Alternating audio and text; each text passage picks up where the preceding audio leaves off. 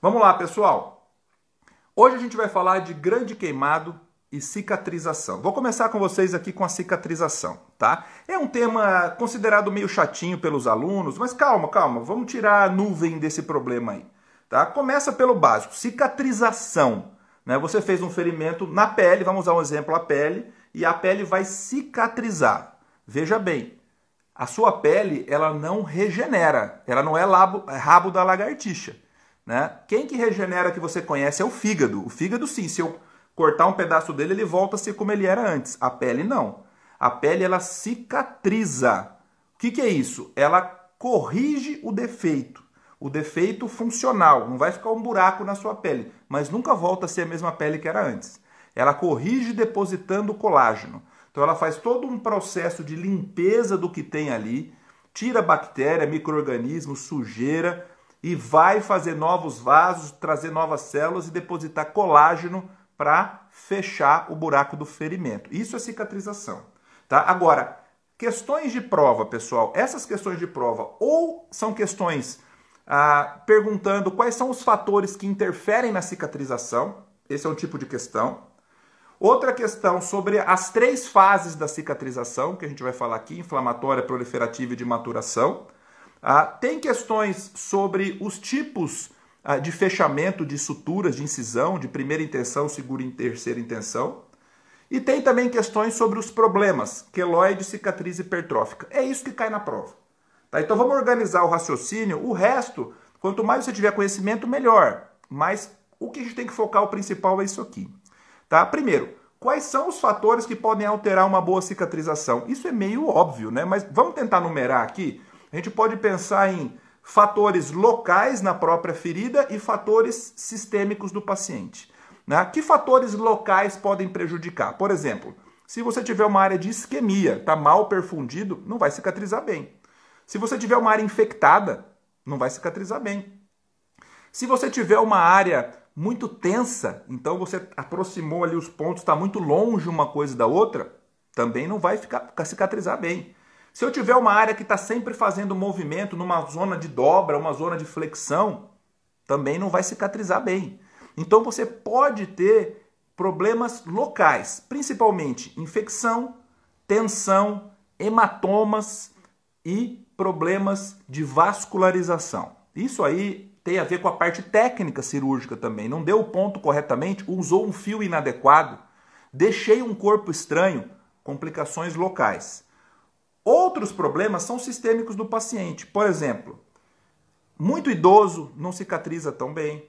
Paciente tabagista, então tabagista tem problema de cicatrização. Cuidado aí, tabagista que vai fazer cirurgia plástica, pode não ficar tão bom, depois reclama do resultado, tá? Pacientes diabéticos não têm uma boa cicatrização, vocês já sabem disso. Ah, pacientes que tomam corticoides, pacientes que tomam quimioterápicos, pacientes que tomam drogas imunossupressoras, por exemplo, um transplantado, não tem boa cicatrização, atrapalha toda aquela parte inflamatória do processo cicatricial. Tá? Então, existem situações sistêmicas que são associadas a isso. Pacientes desnutridos, né? O paciente tem má nutrição, a albumina é muito baixa, eu preciso de proteína para construir tijolo ali, células, né? para produzir o colágeno. Então, se eu não tenho proteína, eu não produzo. Além disso, deficiências de vitamina, tem prova que adora, vitamina A, vitamina C, zinco, ferro, são deficiências de alguns micronutrientes. Né? Então, existe uma série de situações clínicas que vão atrapalhar. Tá? Toda, o doente está séptico, você acha que vai cicatrizar bem? Qualquer insuficiência orgânica pode piorar. Uma insuficiência respiratória, renal, hepática, tudo isso vai piorar.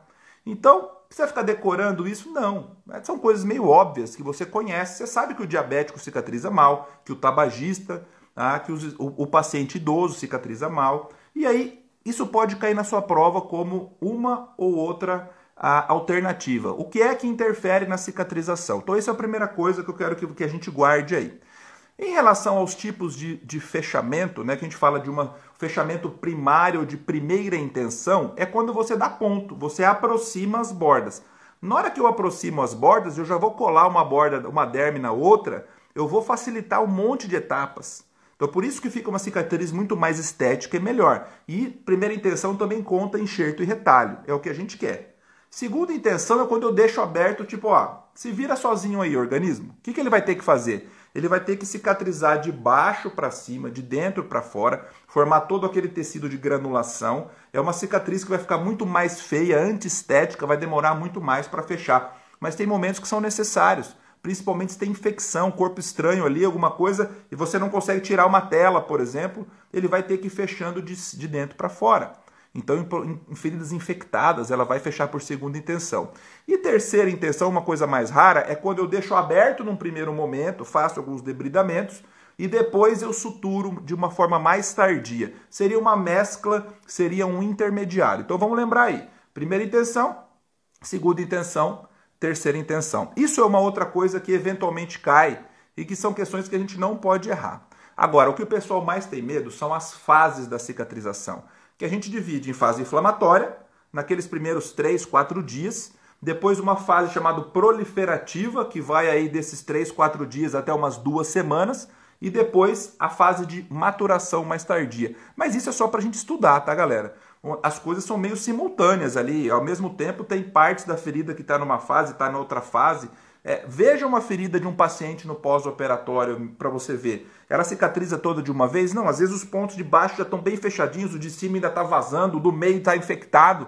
Não é assim? A gente abre pontos alternados. Então, isso é uma forma didática da gente entender. E aí, essa fase, essa, essas três fases adoram cair em prova. Né? Por quê? Porque o que é a primeira fase, ou a chamada fase inflamatória? Tá? É a fase em que a primeira coisa, você acabou de fazer um ferimento, tem que parar de sangrar. Então ele, o seu organismo vai lutar para fazer hemostasia. Então ele vai juntar plaqueta naquela região. Então a plaqueta está envolvida nesse começo. Além disso, é a fase da inflamação, é a fase do processo inflamatório. Por quê? Porque eu preciso recrutar. Ó, vem galera do corpo inteiro que tem o um incêndio aqui que a gente precisa apagar. Então no começo faz uma vasoconstrição para parar de sangrar, sim, mas logo depois você tem uma vasodilatação e um aumento da permeabilidade vascular. As células começam a entrar e sair do vaso o tempo inteiro, vira uma, uma dança lá dentro. Né? A gente tem os sinais logísticos nesse momento. Tá? Qual é essa primeira célula que é recrutada para fazer a limpeza geral? Você fez um ferimento, entrou um monte de bicho externo lá dentro. Então a primeira coisa é limpar. Tá? Quem vem para passar o rodo é o neutrófilo. Então isso gosta de cair em prova. Tá? Então se for para pensar assim, a primeira célula, gosta de perguntar isso, é o neutrófilo, mas ela não é a mais importante. Ah, ela nem é obrigada a aparecer, principalmente em feridas muito contaminadas.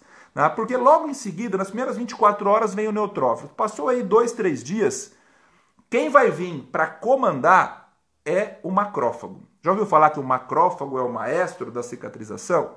É exatamente por isso. O macrófago ele vem para comandar todo mundo. Então esse é o momento de liberação das citocinas. As interleucinas inflamatórias, lembra das interleucinas inflamatórias? O pessoal sai correndo, né? IL-1, IL-6, TNF-alfa. Isso vai vir tudo aqui na primeira fase, que são as interleucinas a favor do processo inflamatório. Eu quero que inflame, que eu estou lutando contra esse problema. Então, essa primeira fase ou fase inflamatória são os primeiros dias. Eu vou pensar em hemostasia, palavra hemostasia, eu vou pensar em limpeza, inflamação. Tá? Agregação de plaquetas, vai ter aqueles fatores derivados de plaquetas, várias citocinas vão ser liberadas aqui agora. Se eu for lembrar de alguma interleucina, eu vou lembrar do IL-1 e vou lembrar do IL-6. Guarda aí. Para cair na prova e você matar. E o TNF-alfa. Certo? São aquelas interleucinas pró-inflamação. Nesse momento, a primeira célula a chegar, neutrófilo, mas ele é mais importante não. O maestro é o macrófago. Aí ele vai lá, limpou o terreno. Limpei o terreno, agora sim. Agora eu vou para a segunda fase, que é a chamada fase proliferativa. Como é que é a fase proliferativa? Fase de proliferação. Agora eu tenho um outro maestro. Esse é o momento em que eu vou epitelizar a ferida. Sabe quando o paciente opera e de repente você chega um dia lá, ele já formou uma casquinhazinha, ele já epitelizou, ele não vaza mais? Quer dizer que nós já mudamos de fase, ele já está epitelizando. Nesse momento eu tenho formação de novos vasos, eu tenho neoangiogênese e eu tenho o recrutamento dos chamados fibroblastos. Essa é a palavra-chave. Fase proliferativa igual a fibroblastos. Por quê? Porque o fibroblasto vai começar a produzir o tal do colágeno, que é o cimento que vai fechar o meu buraco na cicatrização. Então, fase de proliferação aí de 3, 4 dias até duas semanas, a partir do momento que eu já limpei o terreno, eu já diminuí o processo inflamatório, eu epitelizo, crio novos vasos e vem fibroblasto para fazer colágeno. Questãozinha de prova, tá? Tem dois colágenos mais importantes aqui: o colágeno tipo 3 e o colágeno tipo 1. Qual será? Qual você prefere aí? Qual colágeno você quer ter na pele aí? O tipo 1 ou o tipo 3? A, a maior parte do nosso colágeno é colágeno tipo 1. Mas o tipo 3 é aquele colágeno jovem, né? Aquela pelezinha do bebê, né? Na verdade, você queria ter 3, mas na verdade pode começar a produzir colágeno 3, mas ele é imaturo. Ele vai sendo automaticamente com o tempo transformado, substituído pelo colágeno tipo 1. Então isso aí pode ser cobrado de prova também. Quem é que produz isso? Fibroblasto. Em qual fase? Fase 2, fase proliferativa. Certo? Nesse momento, pessoal, a, a partir do momento que você vai depositando o colágeno, vai surgindo aquele tecido de granulação. Sabe quando a ferida está granulando? Você tem fibroblasto, ainda tem um pouco de macrófago, restos celulares. Não tem mais pus, não tem mais infecção. Tá aquela ferida vermelhinha, que é o que a gente quer ver quando ela está vindo de dentro para fora. Já viu alguém cicatrizar por segunda intenção? Uma escara que foi debridada, ou uma peritoniostomia, uma cirurgia contaminada, então você começa a ver aquele tecidinho de granulação. Você sabe que vai demorar, mas vai fechar. A infecção já foi embora. E quando tem infecção, você tem que ir debridando, você tem que tirar o que é tecido necrótico, que não está chegando sangue, você vai ajudando. Vai fazer um debridamento cirúrgico, um debridamento químico, tem algumas pomadas que fazem isso também. Então, a segunda fase, proliferativa, palavra fibroblasto e colágeno. Depois de duas semanas, a gente entra na fase de maturação. O que é a fase de maturação? Eu produzi um monte de colágeno, fiz uma montanha de colágeno, agora eu tenho que aparar as bordinhas. Né? Eu tenho que tentar deixar essa minha ferida o mais estético e funcional possível. Então a, última fase é a fase do remodelamento, é a fase da contração da ferida. Quem é que funciona aí? É o mesmo fibroblasto, só que agora ele virou um especialista em aparar as arestas. Então ele chama miofibroblasto. Mil de musculatura. Então, por quê? Porque ele vai contrair a ferida. Fácil, né? Então, na última fase, ou fase de maturação ou remodelamento, o, o fibroblasto que produzia colágeno se transformou no miofibroblasto e ele vai ajudar agora na contração da ferida. Fase de remodelamento. É aqui que eu tenho problema, quando eu tenho excesso, porque o objetivo, pessoal, é que a gente simplesmente corrija o defeito. E o sucesso da minha cicatrização é um equilíbrio tá? entre a produção de matriz ali de colágeno, de cicatriz, tá? E eu não posso passar do ponto, porque se eu passar do ponto vai ficar aquela cicatriz horrível e eu vou ter aqueles problemas de queloide, cicatriz hipertrófica, lembra disso? Então, só para a gente fechar três fases da cicatrização. A primeira fase inflamatória, alguns dias, plaquetas, neutrófilos, macrófagos, limpar a casa. O objetivo é limpeza, citocinas inflamatórias, IL1 e IL6 TNF-alfa. A partir daí, a partir daí, eu passo para a fase de proliferação, fibroblasto, colágeno, epitelização, angiogênese. Já limpei, tecido de granulação. Depois de duas semanas, fase de maturação, contração da ferida, remodelamento, miofibroblast. Guarde essas palavras-chave que você vai ver. Eu vou botar para vocês as questões comentadas e como vocês vão tirar ó, de letra. Esse assunto que parece ser um assunto terrível, ele vai se tornando fácil e até gostoso, vai, até legal. Começa a olhar uma ferida agora com outros olhos. Próxima vez que você estiver aí no pronto-socorro, estiver na, na enfermaria, olha uma ferida e fala assim: se essa ferida está em qual fase de cicatrização? Hã? Será que você consegue saber isso? então, é possível a gente, olhando, a gente diferenciar. Porque o objetivo é evitar justamente aquelas duas complicações. Lembra? O queloide e a cicatriz hipertrófica. E como é que cai na prova? Isso aí é o que mais gosta de cair na prova. Tá? Diferenciar os excessos de cicatrização. Queloide é quando o tecido cicatricial ele ultrapassa os limites da ferida. Ele é muito maior. Tá? Ele uma tumoração ali na, na sua pele. Tá? E a cicatriz hipertrófica é uma cicatriz acima do normal, acima do que precisava, mas não ultrapassa os limites da ferida. Esse é o ponto principal. Tá? Então o que, que a gente pode ter? O queloide tem, tem uma tendência mais genética. Ele é mais comum em pacientes que têm a pele mais escura. Tá? Ele é mais comum na região supraclavicular, face, membros superiores, pode ter em tronco também, mas é mais comum supraclavicular. Tá? Então o queloide ele é mais tardio, ele, começa, ele aparece depois de uns três meses da sua ferida depois da incisão. A cicatriz hipertrófica ela é mais precoce, ela respeita os limites da ferida, ela aparece já aí com umas quatro semanas, você já vai aparecer, tá? Ela pode ter uma redução depois, é muito menos feio, menos grave do que o queloide, tá? E costuma, que gosta de coimar em prova, que áreas de dobras, áreas de flexão, que você fez muita fricção e ele não cicatrizou bem, acabou tendo problema de remodelamento. Os dois não são bons de tratamento, não. Sabe aquele negócio que tem 10 tratamentos e nenhum funciona bem? Vou tentar ressecar, vou mandar por plástico, porque o cirurgião não fez legal, ressecou queloide de novo, não adiantou nada. Ah, não, eu vou injetar corticoide, pode ajudar um pouco. Existem alguns curativos de silicone, podem ajudar um pouco, tá? mas é sempre um tratamento mais paliativo, certo? Então, a gente tem que lembrar isso. Primeiro, fatores que influenciam a cicatrização, tipos de cicatrização, primeira, segunda e terceira intenção, três fases, inflamatória, proliferativa e de maturação, queloide cicatriz hipertrófica. E por último, dessa parte aqui de cicatrização, ah, existe um tumor que acontece numa área de cicatriz. Eu vou lembrar isso agora em queimado, que vou, nós vamos conectar com os grandes queimados agora. Já ouviram falar da úlcera de Marjolin? O que é úlcera de Marjolin? Um indivíduo que teve uma queimadura grave, aquela queimadura formou uma cicatriz antiestética e 30, 40 anos depois dessa queimadura, naquela cicatriz surge um câncer, um SEC, um carcinoma epidermoide, que costuma ter um prognóstico pior do que os tumores de pele normalmente são. Tá? Chama úlcera de Marjolin. Então guarda isso aí, é um câncer em cicatriz de queimados. Beleza cicatrização? Então vamos pular agora para a parte do queimado. Deixa eu ver aqui o meu tempo, estamos dentro do tempo. Vamos pular para o queimado porque esse é um tema que adora cair em prova, prova de todos os níveis e as perguntas são muito parecidas. Tá? Então sempre ele vai cair para você querendo saber a conduta no grande queimado, ou relacionado com a via aérea ou relacionado com a hidratação.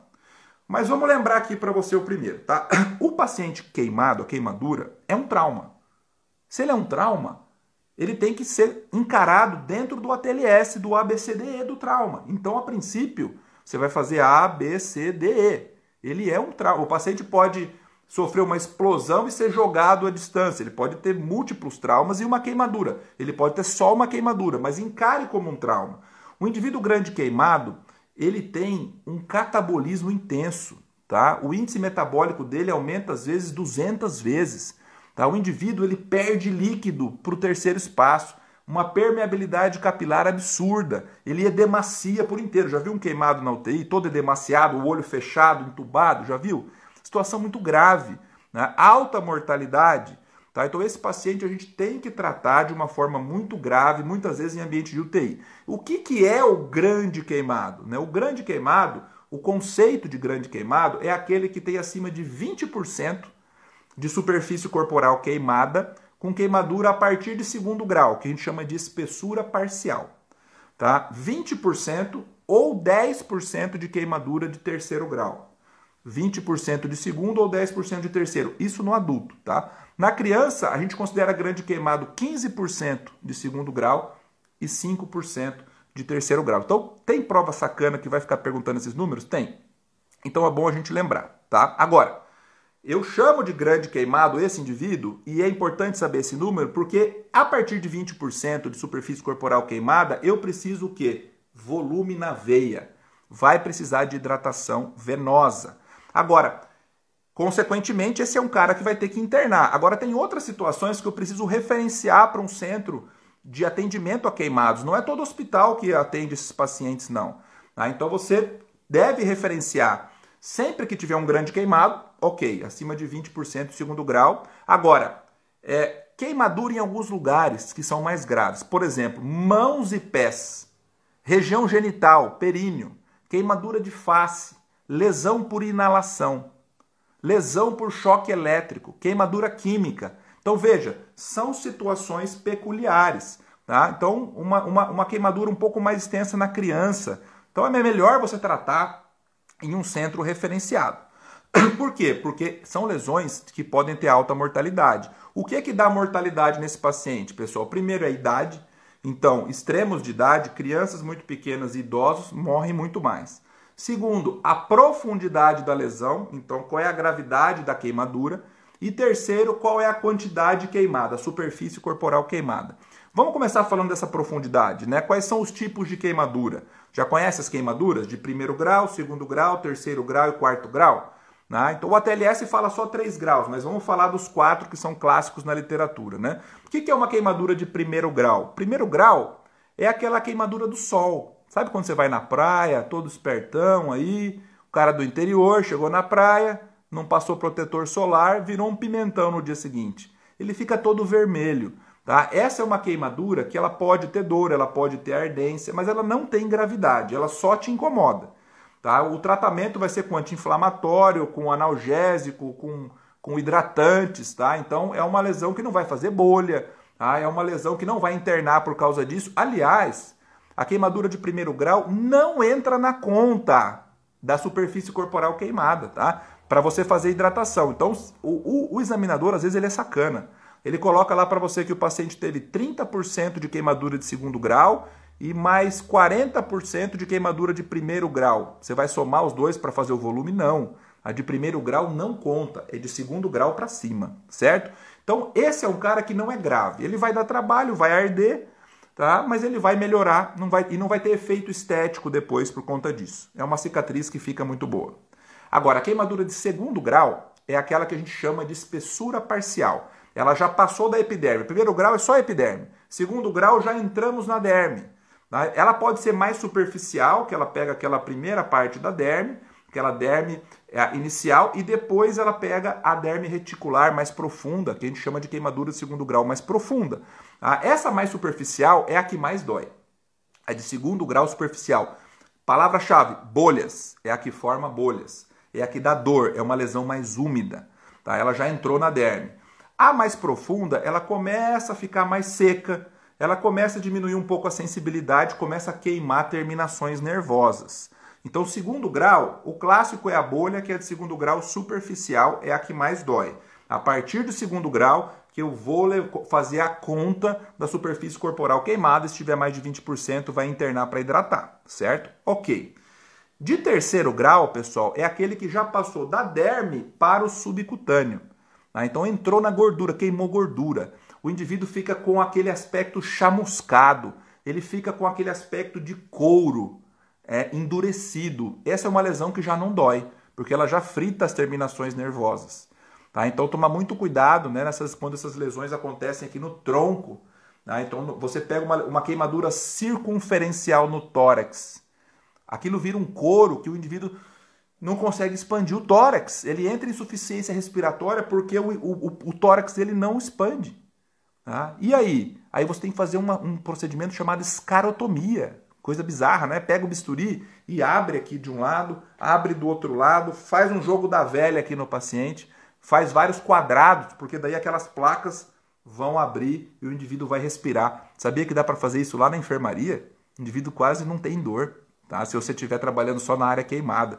Então, escarotomia, quando eu tenho, por exemplo, uma queimadura de terceiro grau circunferencial no meu tronco. Então, vamos trazer isso para a nossa vida prática, pode salvar o seu doente. Tá? E queimadura de quarto grau é quando eu ultrapasso a gordura, eu queimo músculo, eu queimo osso, eu queimo tendão. Tá? Então, é aquela queimadura que ela foi extremamente profundo, tem alta mortalidade e costuma ser enquadrado aí o choque elétrico. Nós vamos falar de choque elétrico um pouquinho mais para frente. Então guarde aí, você já sabe os conceitos do grande queimado, guarde os três graus. Primeiro grau, segundo grau, superficial e profundo, terceiro grau e quarto grau, beleza? Então, a partir do momento que a gente sabe exatamente como dividir esses pacientes, o que, que eu vou perguntar para vocês? E agora? Qual a sua conduta? Está no pronto-socorro, você é o chefe. O que, que você vai fazer com esse paciente? Ele chegou lá todo queimado. O que, que você faz? ABCDE. É claro que esse é um indivíduo que você tem que tomar outros cuidados tá? Então, pega uma prova eh, prática, uma questão dissertativa, outros cuidados, tirar a roupa do paciente, eliminar, tá, tá pegando fogo, cara, você tem que apagar o fogo, né? Então você vai ser com água, com soro fisiológico, jogar líquidos nas áreas queimadas, deve jogar, pode tentar resfriar esse processo, cuidado só com a hipotermia. Lembrar sempre que se tiver um produto químico, um pó, a gente sempre tenta tirar o pó mecanicamente para depois lavar com água, porque senão você vai acabar é, liquefazendo aquilo e isso pode se espalhar e queimar mais. Tá? Então, tirar a roupa do paciente, tirar anel, aliança, joias, porque o indivíduo vai edemaciar e depois não sai mais, pode até esquemear o dedo. Tá? Então, dá antitetânica para esse paciente. Tá? Você precisa fazer morfina, é um paciente que tem muita dor, tá? principalmente quando tem muita queimadura de segundo grau associado. Então, isso são cuidados meio que gerais, tá? Tirar roupa, antitetânica, morfina, tirar os anéis, apagar o fogo, tirar o que está queimando. Isso é uma coisa, parece óbvia, mas é bom a gente falar, porque isso faz parte do tratamento. Mas sempre pensa no ABCDE. E aqui principal é o ABC. Por quê? Porque o A, eu posso precisar entubar esse doente. Né? Porque eu posso ter uma lesão térmica, o calor pode queimar, e uma lesão por inalação. Isso aí adora cair em prova, tá? Lesão térmica, quando você faz a laringoscopia, você vê que tem bolha, que tem edema na cavidade oral, na laringe do paciente. Lesão por inalação é uma lesão mais profunda, uma lesão mais química. A lesão térmica, o indivíduo entra em insuficiência respiratória na hora. A lesão química pode demorar aí mais de 24 horas para acontecer. Exudato para dentro do alvéolo, puxa líquido para todo lugar. Tá? Então as duas coisas podem ser muito graves e levar o paciente a óbito. As duas lesões, térmica e química e lesão por inalação, elas acontecem meio que parecidos, o queimado num ambiente fechado. Tá? O que gosta de cair em prova é o seguinte: quando que eu vou entubar o paciente? Tá? Então, primeiro, quando ele está em franca insuficiência respiratória, claro que eu vou entubar. Quando ele está em apneia, claro que eu vou entubar. Já sei isso do ATLS. Tá? Agora, quando eu tenho alguma lesão que me chame a atenção que houve queimadura das vias aéreas, e que ele vai evoluir para apneia ou para insuficiência respiratória. Aí a palavra-chave que você vai grifar lá no enunciado. Paciente retirado de um quarto em chamas, um ambiente fechado. Isso é uma palavra-chave. Queimadura de vibriças nasais, é uma palavra-chave. Escarro carbonáceo, outra palavra-chave. O indivíduo tem rouquidão, estridor, utilização de musculatura acessória para ventilação. Olha só, Tira, o cara não põe isso à toa no enunciado, não. Porque são situações em que é melhor eu entubar logo. uma queimadura no pescoço, né? um edema, um edema de, de vias aéreas, de laringe. Quer saber de uma coisa? Entuba logo antes que seja impossível sua intubação mais para frente. Então é isso que gosta de cair. Ele queimou no ambiente fechado, ele vai ter todos esses comemorativos, ou alguns deles, e ele quer saber que você vai fazer o quê? Você vai entubar preventivamente. Entuba, garantia via aérea, pus ele na ventilação mecânica. Não, ele está com dificuldade de ventilar porque tá, virou um couro preto tórax. Escarotomia, que eu vou fazer, tirar, a, cortar a pele até o subcutâneo. Então, isso para as queimaduras a, no tórax. Ok. Agora, a partir desse momento, eu vou para a próxima fase. Eu tenho que pegar acesso venoso e dar volume para o meu doente, galera. Lembra disso? Né? E aí o pessoal se confunde. Como que eu dou volume para o meu paciente? Uso a fórmula de Parkland ou não, o ATLS mudou isso. E agora, pessoal, o que, que a gente vai fazer? Lembra disso? Fórmula de Parkland, 2 a 4 ml por quilo de peso por porcentagem de superfície corporal queimada. O que, que é isso?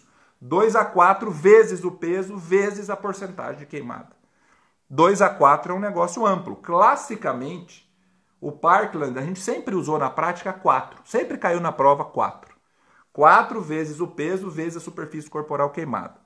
O que, que o ATLS novo fez, o da décima edição? Ele trouxe uma recomendação para a gente começar a hidratação com 2 ml no adulto.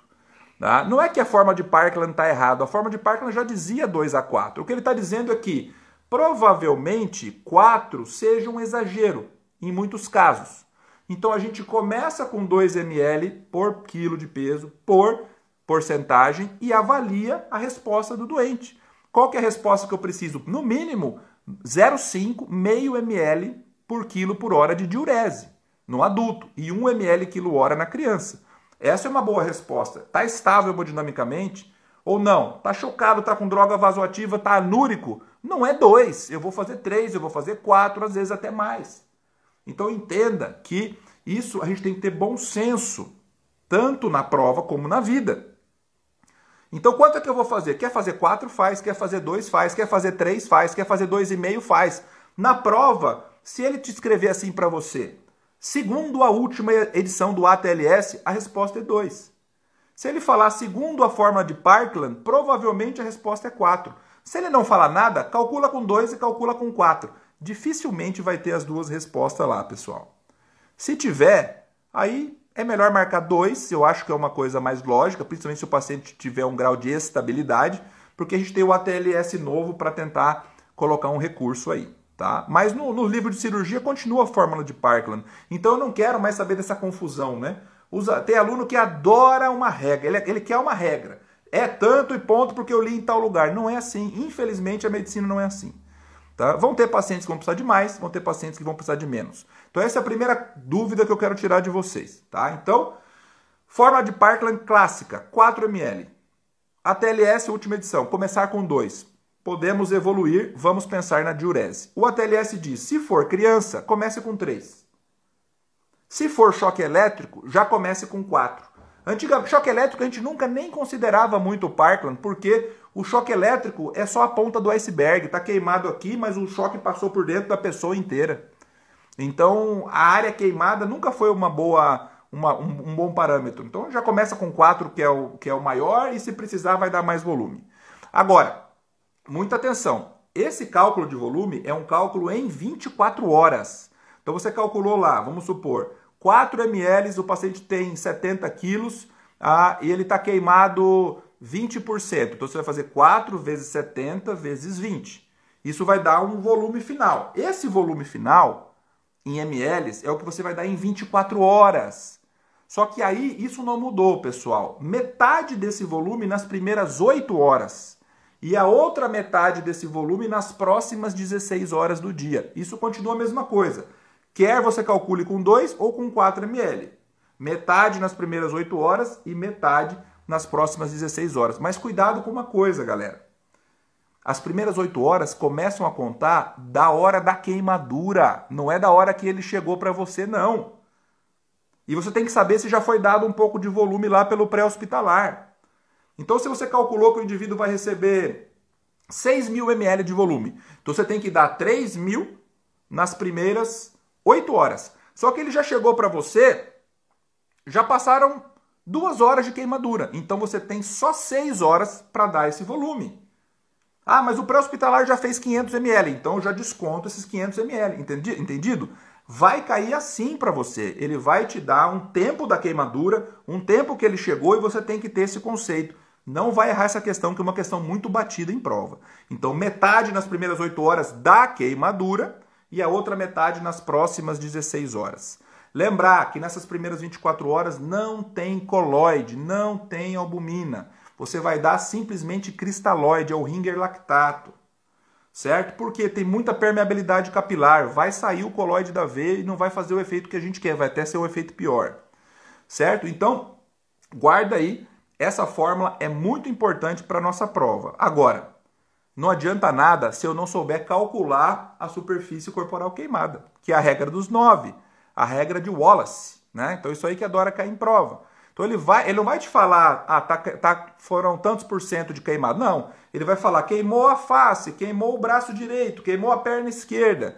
Vamos lembrar da regra dos 9? É tudo 9 ou múltiplo de 9. É 9 ou 18. Então, como é que você vai ter? Cabeça 9. Lembrando aqui, ó, parte da frente, 4,5, parte de trás, 4,5. Membro superior, 9. Parte da frente, 4,5, parte de trás, 4,5. Então, 9, 9, 9.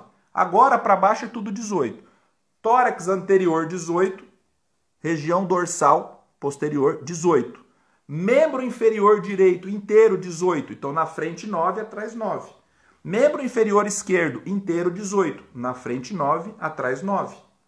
Então, se você somar tudo isso, você vai ter 99, vai faltar 1%. 1% é a região do períneo, a região genital. Tá? Então, guarde essa regrinha dos 9. Ah, mas peraí, o paciente que chegou para mim no meu dia, ele não queimou certinho o braço inteiro. Como é que eu vou saber isso? Isso é uma coisa muito teórica. Faz o seguinte, pega a mão do paciente, a, mão, a palma da mão dele, dele, não a sua, né? Você pode ter uma mãozinha ou uma mãozona. Pega do paciente e você mede a área queimada, quantas palmas da mão. Cada palma da mão do paciente é 1%. Olha que legal. E aí você consegue fazer um cálculo um pouco melhor quando você tem áreas de queimaduras muito salteadas, muito aleatórias. Beleza? Então faz a regra dos 9 e aí você vai conseguir saber ah, como você vai dar esse tipo de volume para o seu paciente. Ah, mas como é que eu pego acesso venoso? Ele está todo queimado? Pega na queimadura, não tem problema. Se não der, vai dissecar uma safena, vai fazer intraóssea, vai passar um acesso central. O ideal é acesso periférico de grosso calibre, igual trauma. Pode pegar na queimadura? Pode, não tem problema, certo? Então agora que você entendeu isso, o principal é quando entubar e quanto de volume fazer, e para isso tem que ter a regra dos nove. Ah, mas e criança, professor? Criança é diferente? É. Criança tem muito mais cabeça do que corpo. Quanto mais nova a criança, quanto mais jovem a criança, mais cabeça. Então a criança pequenininha pode ser o dobro de cabeça, pode chegar a 18%. Né? Agora, ah, mas caiu na minha prova que o membro inferior era 12. Um aluno me perguntou isso outro dia. Aí eu vi na outra questão que era 14. Depende da idade da criança. Se a criança tem um mês, é uma coisa. Se a criança tem 10 anos, é outra coisa. Existe uma regra, uma tabelinha de Lund. Eu acho que não vale a pena a gente ficar decorando isso tenta ver uma média, mais ou menos. Né? Então, para a gente, pode, bota no Google aí a escala de Lund, você vai ver aí que tem por várias idades da criança. Mas se você souber já que a cabeça é muito maior a proporção, e quanto mais a criança cresce, vai ficando perto do adulto. Certo? Então, bom senso, pessoal. E aí, para a gente finalizar, eu quero falar com vocês de, algumas, de alguns tipos especiais de queimadura. Tá? Primeiro, queimadura elétrica.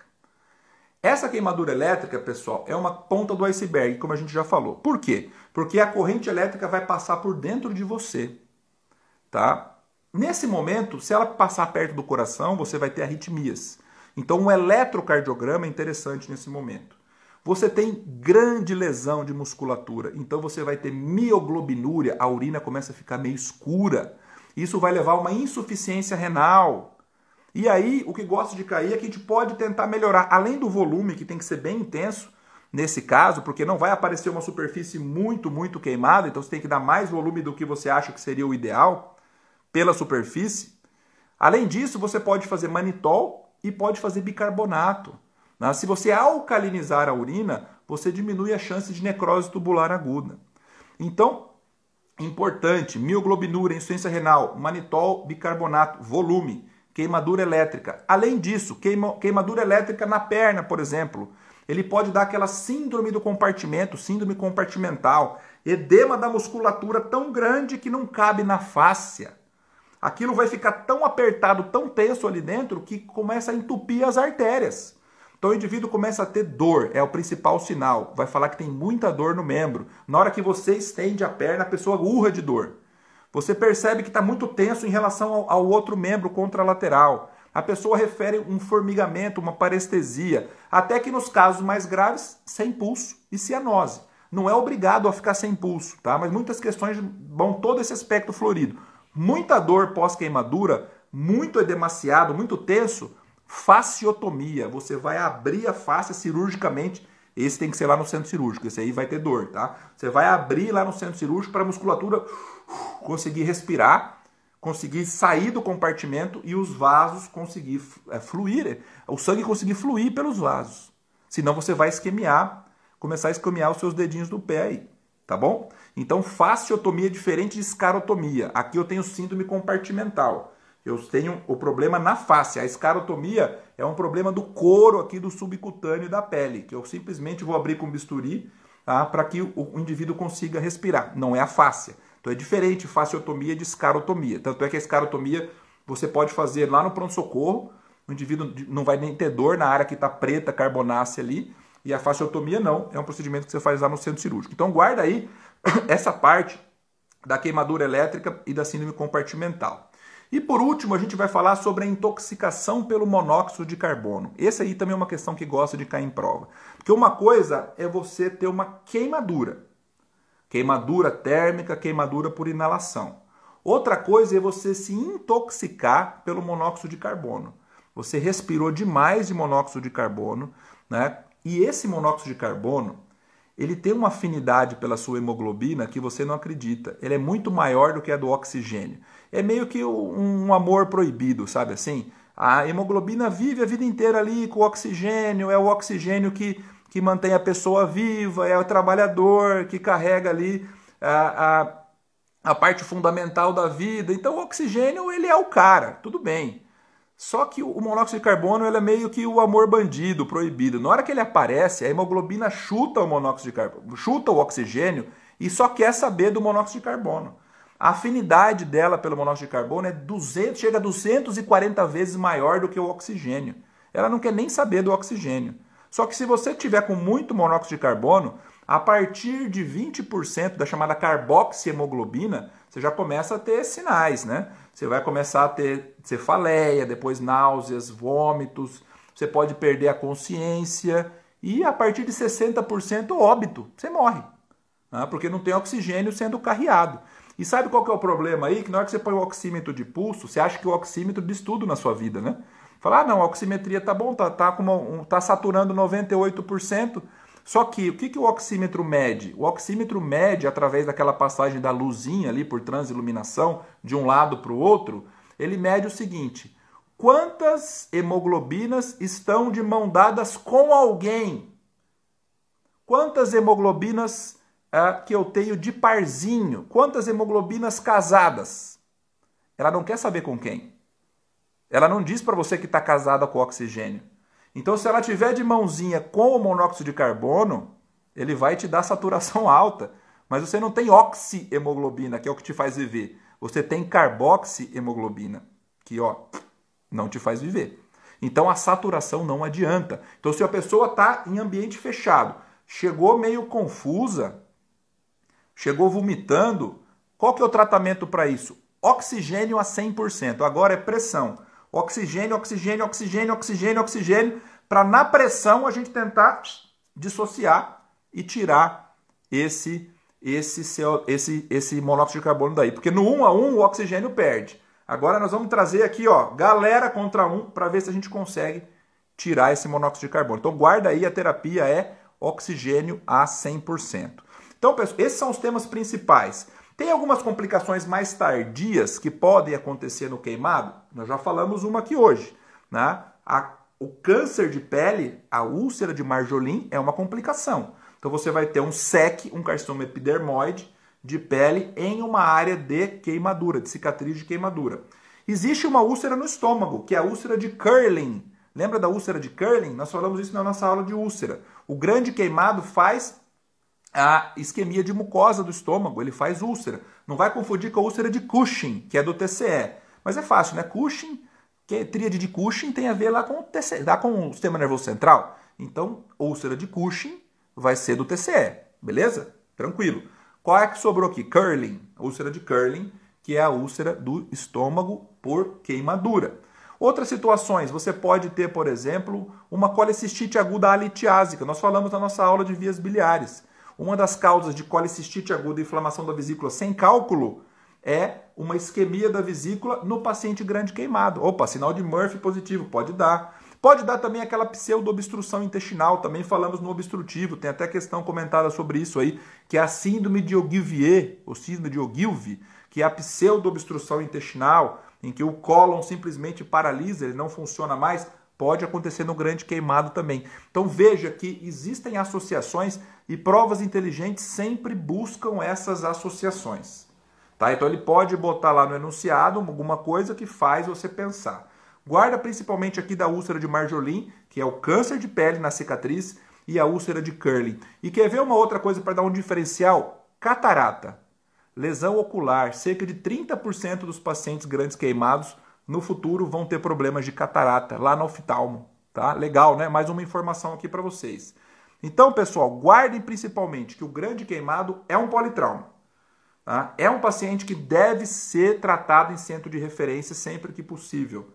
Tem alta mortalidade nos extremos de idade quando eu tenho queimaduras graves com muita superfície corporal queimada. Tá? É um indivíduo que ele vai sair, se eu tiver um bom cuidado com a via aérea, ele vai fazer infecção depois, ele pode fazer infecção secundária. Lembrar que você não faz antibiótico sistêmico de rotina para esse doente, antibiótico EV profilático, só tópico, pomadinha. Né? Então, lembra aquela pomadinha, sulfadiazina de prata? Então, você faz curativo, tópico, não faz antibiótico profilático nesse paciente. Pode ser uma pegadinha de prova também. Lembrar, fórmula de Parkland, 4 ATLS novo, 2 ml por vezes peso, vezes porcentagem de superfície corporal queimada. Lembrar da regra de Wallace, lembrar da queimadura elétrica e da intoxicação pelo monóxido de carbono. Beleza, galera? Fácil, né? Então, tudo tranquilo. Ativando aqui os comentários para vocês. Essa é uma aula que eu gosto muito da gente discutir esse assunto, principalmente essa parte de queimaduras. Essa parte de cicatrização eu não vejo muita dificuldade, eu sei que os alunos não gostam e a gente sempre tenta trazer para vocês de uma forma mais, mais didática possível para que vocês simplesmente transportem isso para a vida de vocês, tá bom? Tudo bem?